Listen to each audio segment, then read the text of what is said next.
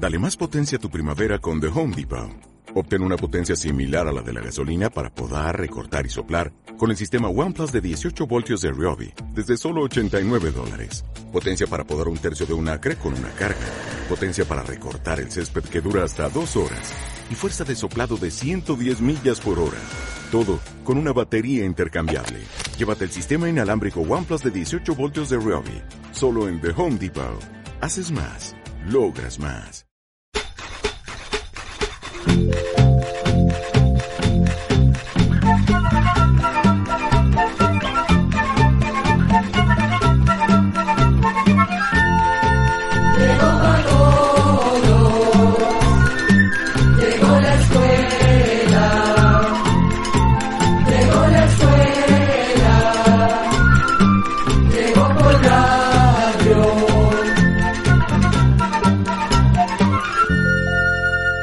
Hace 56 años comenzó a germinar un sueño. La generosidad de Manuela Tattenbach y Roderick Thun, en abierta comunicación con los habitantes del campo, dio origen a Oigamos la respuesta. ¿Cómo están amigos? Bienvenidos a esta nueva edición. Comprender lo comprensible es un derecho humano. En el programa de hoy vamos a saber dónde está la tumba de Jesucristo. Y también por qué es bueno leer libros. Nos informaremos acerca de cómo vencer el miedo a enfermarse de COVID 19. Amigos, les invitamos a ponerse muy cómodos, a relajarse un poquito, tomarse un cafecito y escuchar atentamente este espacio que es de ustedes. La primera participación en Oigamos la Respuesta proviene de Nicaragua. Un estimable oyente nos dice lo siguiente. Quisiera saber dónde está la tumba de Jesucristo y si aún se conserva. Oigamos la respuesta. De acuerdo con los evangelios, el cuerpo de Jesús fue llevado por José de Arimatea a un sepulcro nuevo que tenía este discípulo del Señor. El sepulcro estaba cavado en una roca que se encontraba en un huerto cerca del lugar en donde había sido crucificado Jesús. Se han hecho muchos estudios para saber con exactitud dónde se encontraba este lugar que se menciona en los evangelios. La gran mayoría de cristianos aceptan que el sepulcro se encontraba en el lugar donde hoy en día está una gran basílica que se encuentra en la ciudad antigua de Jerusalén. Esta basílica se conoce como la Basílica del Santo Sepulcro. Se dice que después de la resurrección de Jesucristo, este lugar empezó a ser venerado por los primeros fieles cristianos hasta que en el año 135, con el fin de borrar el recuerdo de Cristo, el emperador Adriano mandó rellenar el terreno para nivelarlo y construir allí un templo en honor a la diosa Afrodita. Pero en el año 325, un emperador llamado Constantino, que se había convertido al cristianismo, sabiendo que el sepulcro se encontraba bajo ese lugar, mandó a destruir el templo de Afrodita y construyó la primera iglesia cristiana en este lugar. Tiempo después, una parte de esa iglesia fue destruida por los musulmanes, pero luego los cristianos la volvieron a reconstruir en ese mismo lugar. La Basílica del Santo Sepulcro que existe hoy en día es inmensa y tiene varias capillas. Dentro de la basílica, sobre un pequeño montículo, se encuentra la llamada Capilla de la Crucifixión, que se cree es el lugar donde fue crucificado Jesucristo. Y atravesando por un pasillo, se llega a otro lugar donde hay otra capilla. Se cree que en ese lugar fue donde los discípulos enterraron a Jesucristo y de donde resucitó glorioso tres días después. Por lo tanto, es un lugar muy respetado por los cristianos. Y ahora amigos, una historia de amores y de vivencias sentimentales. El cantautor Paco Cáceres nos deja escuchar su canción Soy de Zacapa. Tengo el orgullo de ser valiente, me considero buen oriental Tengo una novia buena y sincera, a la que quiero muy de verdad. Mi muchachita pura tunera, nació cerquita del Punilar. Lindo el oasis que hay en la fragua, por donde pasa cerquita el tren. El agua es fresca como el Motagua, como los baños te pasa bien. Bellas mujeres en estanzuela, como las tiene Teculután. Muy hermosas las de Riondo y nada envidian las de Gualán.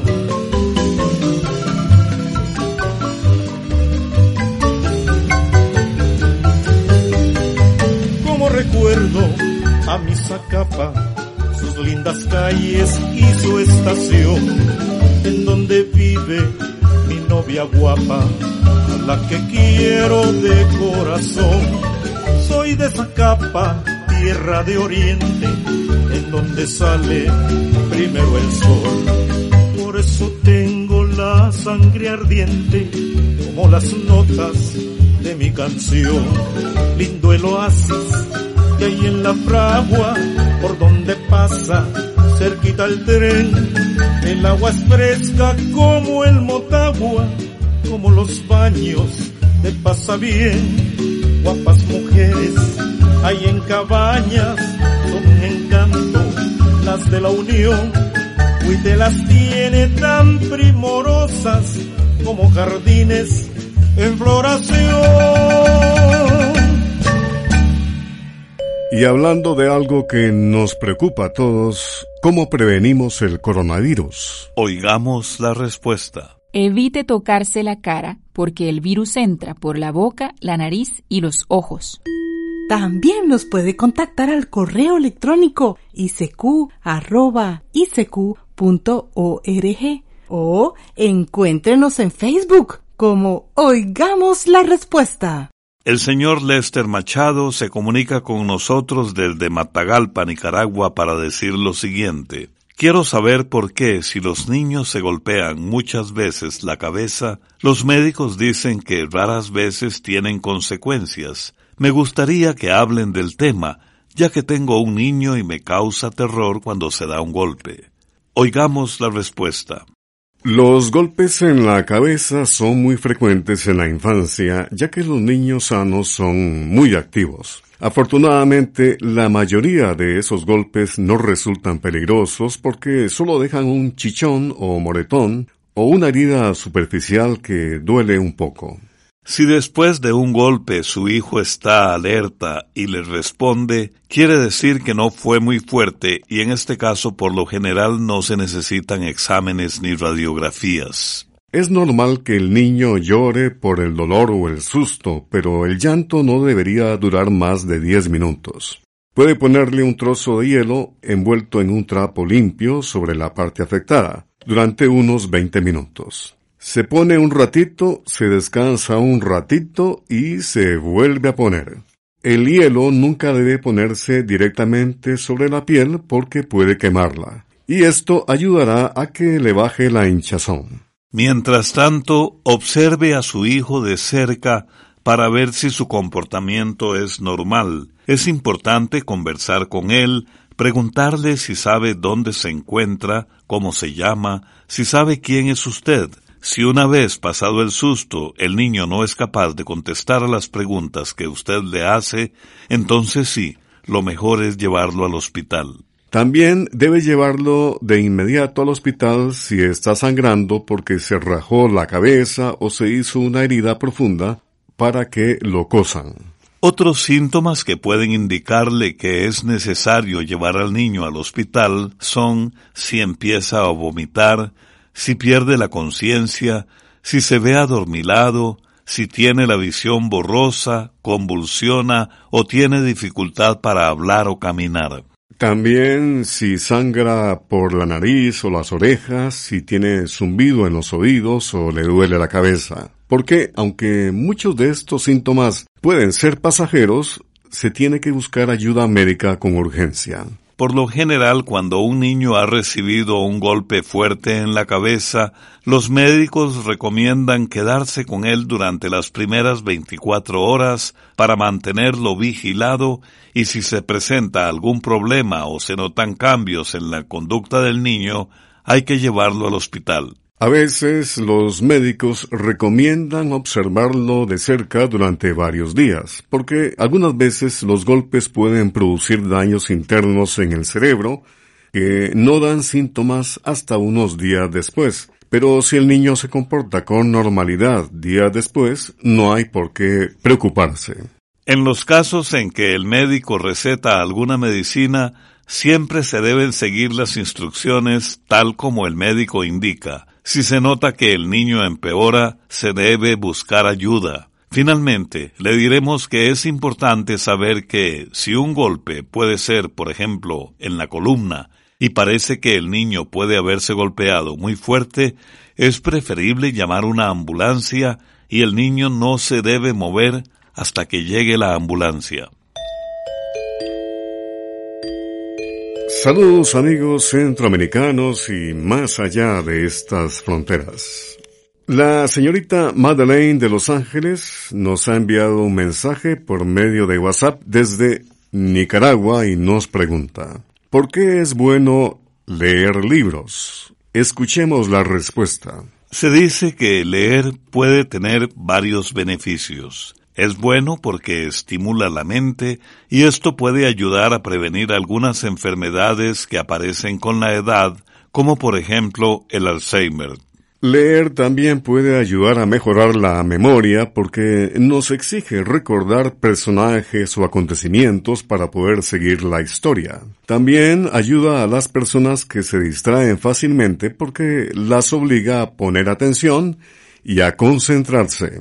Leer sirve para aprender palabras que no sabíamos, ayuda a mejorar la escritura y la ortografía. Además, la lectura sirve para aumentar nuestro conocimiento porque podemos leer de cualquier tema que nos interese, ya que hay libros para todos los gustos. Se puede leer sobre las maravillas de la naturaleza o del universo, sobre personajes importantes de la historia, sobre países lejanos, en fin, se puede leer sobre cualquier tema de nuestro interés. Leer también estimula la imaginación, porque una buena historia puede transportarnos a lugares que no conocemos o hacernos vivir aventuras fantásticas. Para esto, nada mejor que leer una novela de aventura o de ciencia ficción o un buen libro de cuentos. La lectura además sirve para distraerse, ya que mientras leemos nos olvidamos por un rato de los problemas de esta vida y esto nos ayuda a desestresarnos y a sentirnos mejor.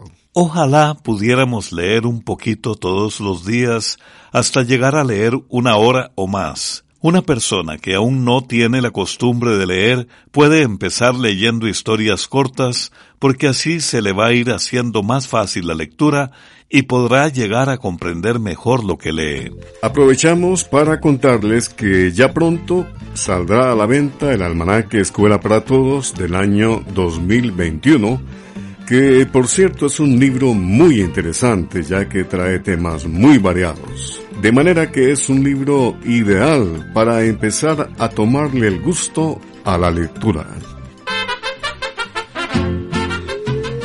Vamos a la música. La tradición del mariachi sin duda es mexicana, pero resulta que las tradiciones como el viento también vuelan a otros pueblos. Entonces escuchemos con el mariachi Águila de Honduras a mi patria, Honduras. canto con mi mariachi Águila del corazón. Vengo del valle de Sula cantando este alegre son. Trae un mensaje muy lindo para toda mi nación. Esta es mi patria, mi patria Honduras, la de la inspira y morazán. Gritemos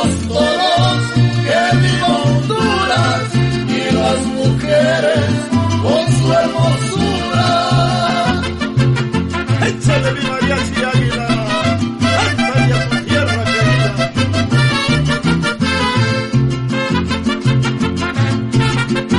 Échale ganas, paisano. Por toditos los rincones de mi querida nación, alegramos nuestra gente cantando este alegre son. Cuando suena la trompeta, la el guitarrón, la guitarra y concertina me alegran el corazón. Esta es mi patria, mi patria Honduras, la de Lempira y Morazán. Gritemos todos que viva Honduras y las mujeres con su hermosura.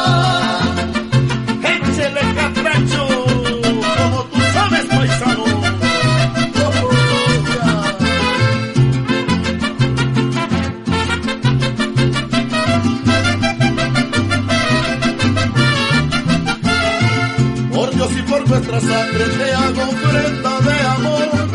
Mi patria amada y querida te llevo en mi corazón. Lo que sueño y lo que canto viene de mi inspiración. Para jóvenes y adultos que amamos esta nación.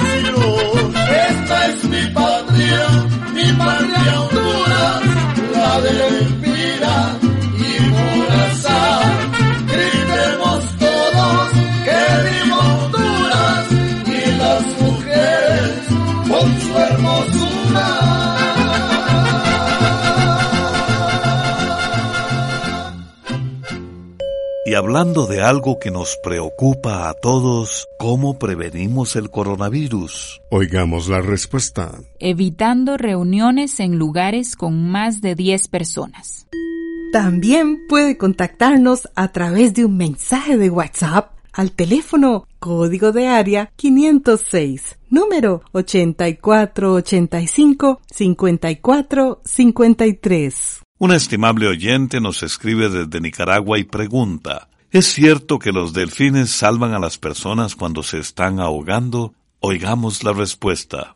Algunos científicos dicen que los delfines en realidad no salvan a las personas. Dicen que no existen pruebas científicas que confirmen las distintas historias que se cuentan. Sin embargo, hay personas que narran historias increíbles. Por ejemplo, sabemos de unos pescadores que cuentan que la lancha se les volcó. Dicen que quedaron heridos, sangrando, flotando en el mar, apenas sostenidos de la lancha volcada, esperando a ser rescatados, y que la sangre de las heridas atrajo a un grupo de tiburones. Cuentan que cuando los tiburones se acercaban apareció un grupo de delfines que empezaron a nadar cerca de ellos, impidiendo que los tiburones se acercaran. Estos pescadores afirman que si no hubiera sido por esos delfines, los tiburones hubieran acabado con ellos. Otra historia, por ejemplo, es la de un niño que se cayó de una lancha.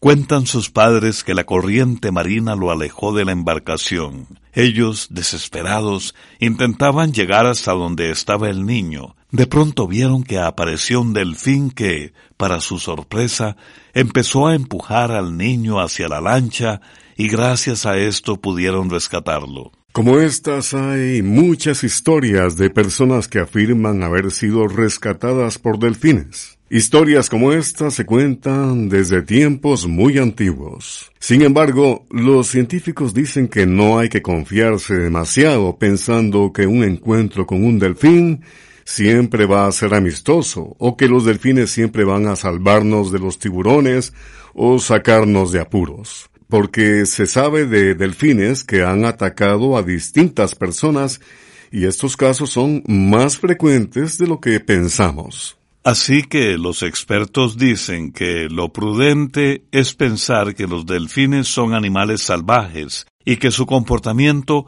a veces podría resultar peligroso y que lo mejor es tratarlos como a cualquier animal salvaje, es decir, con mucho respeto y manteniendo una distancia prudencial.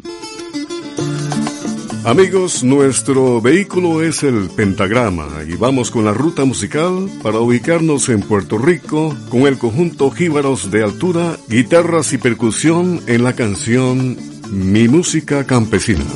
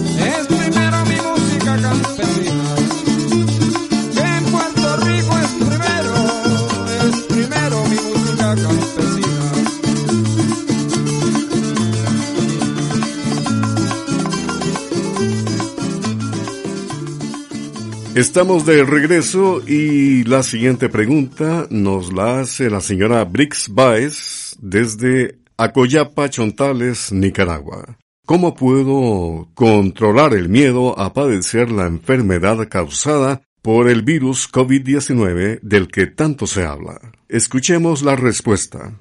Durante los últimos seis meses, posiblemente todos hemos sentido en algunos momentos miedo, ansiedad, preocupación o inseguridad, no solo por el temor a contagiarnos con el virus que causa el COVID-19, sino también por todos los cambios que ha traído a la vida diaria y a las finanzas esta pandemia. El problema es que cuando una persona vive constantemente asustada o con miedo, puede llegar a desarrollar problemas emocionales como depresión o ansiedad y hasta padecimientos físicos, porque el temor y la preocupación constantes puede enfermarnos. Lamentablemente, mientras no se consiga una vacuna para prevenir el contagio de la enfermedad, lo único que nos queda es aceptar la situación y ser pacientes. Ahora bien, conviene ponerse a pensar que conocer al enemigo permite defenderse. Afortunadamente se sabe que el virus que causa el COVID-19 se destruye con agua y jabón. De manera que si nos lavamos las manos con frecuencia, si evitamos tocarnos la nariz, los ojos y la boca, y guardamos una distancia de unos dos metros de las otras personas, podremos disminuir el riesgo de contagio. Además, cuando tengamos que salir de la casa, siempre procuremos llevar un cubrebocas y de ser posible alcohol en gel para desinfectarnos las manos en lugares donde no hay cómo lavárselas. Otra cosa que podemos hacer para disminuir esas sensaciones de temor o angustia es procurar mantenernos en contacto con vecinos, conocidos o amigos y seres queridos llamándolos por teléfono, porque esto nos va a ayudar a no sentirnos tan solos. Además, pensar en otros, demostrarles afecto y hablar sobre cosas que no tengan relación con la pandemia va a ayudarnos a sentir que la vida sigue adelante y que a pesar de las dificultades vale la pena seguir viviendo, dándonos fuerza y ayudándonos unos a otros, porque en estos momentos la solidaridad o el apoyo son más importantes que nunca. También conviene mantener ciertas costumbres diarias. De ser posible, haga alguna actividad que le resulte entretenida. Mejor todavía si se trata de una actividad que la ponga en movimiento, como bailar o hacer ejercicios, porque se sabe que esto baja la ansiedad y ayuda a mejorar el estado de ánimo. Además, puede ser útil hacer actividades que la obliguen a mantenerse concentrada para dejar de pensar en los problemas. Puede coser, tejer, bordar, cocinar, sembrar o leer algún libro. Y si usted es creyente, dedique un rato a la oración y cada vez que le venga un pensamiento negativo que le llene de temor, vuelva a la oración para alejar ese pensamiento de su mente. La televisión y el Internet también pueden servir como distracción, pero tenga cuidado de no ver demasiadas noticias, porque muchas de las noticias que se transmiten son muy negativas o alarmistas. Tampoco lea publicaciones que más bien le hagan sentir más ansiosa, temerosa o desanimada. Procure enfocarse en todo lo bueno, porque por más difíciles que sean las cosas, siempre hay algo bueno en lo que podemos pensar. Ahora bien, si usted no logra alejar los pensamientos negativos, si estos se vuelven constantes y la sensación de miedo o ansiedad es muy fuerte y además perdió las ganas de comer y no logra dormir, lo mejor sería que busque ayuda con un médico ya que podría ser necesario someterse a un tratamiento. Sabemos de muchas personas que en algún momento de su vida han llegado a sentirse tan mal que han necesitado ayuda médica. Afortunadamente, gracias a los medicamentos y a la ayuda psicológica, han podido volver a sentirse mejor y esto les ha permitido seguir enfrentando las dificultades de la vida diaria con mayor fuerza y menos temor. En la parte final de este espacio queremos transmitirles una frase de la escritora y poeta Sor Juana Inés de la Cruz, que dice así, Yo no estudio para saber más, sino para ignorar menos. Con el agradecimiento de que nos hayan escuchado en el programa de hoy, les invitamos cordialmente para mañana. En Oigamos la Respuesta de mañana, conoceremos qué beneficio tiene comer polen de abejas. Además, sabremos si durante el embarazo se puede saber el sexo de un bebé. Vamos a conocer qué es la colitis y cómo evitarla. Estas y otras preguntas mañana. Acompáñennos en Oigamos la Respuesta. Programa C Control 29.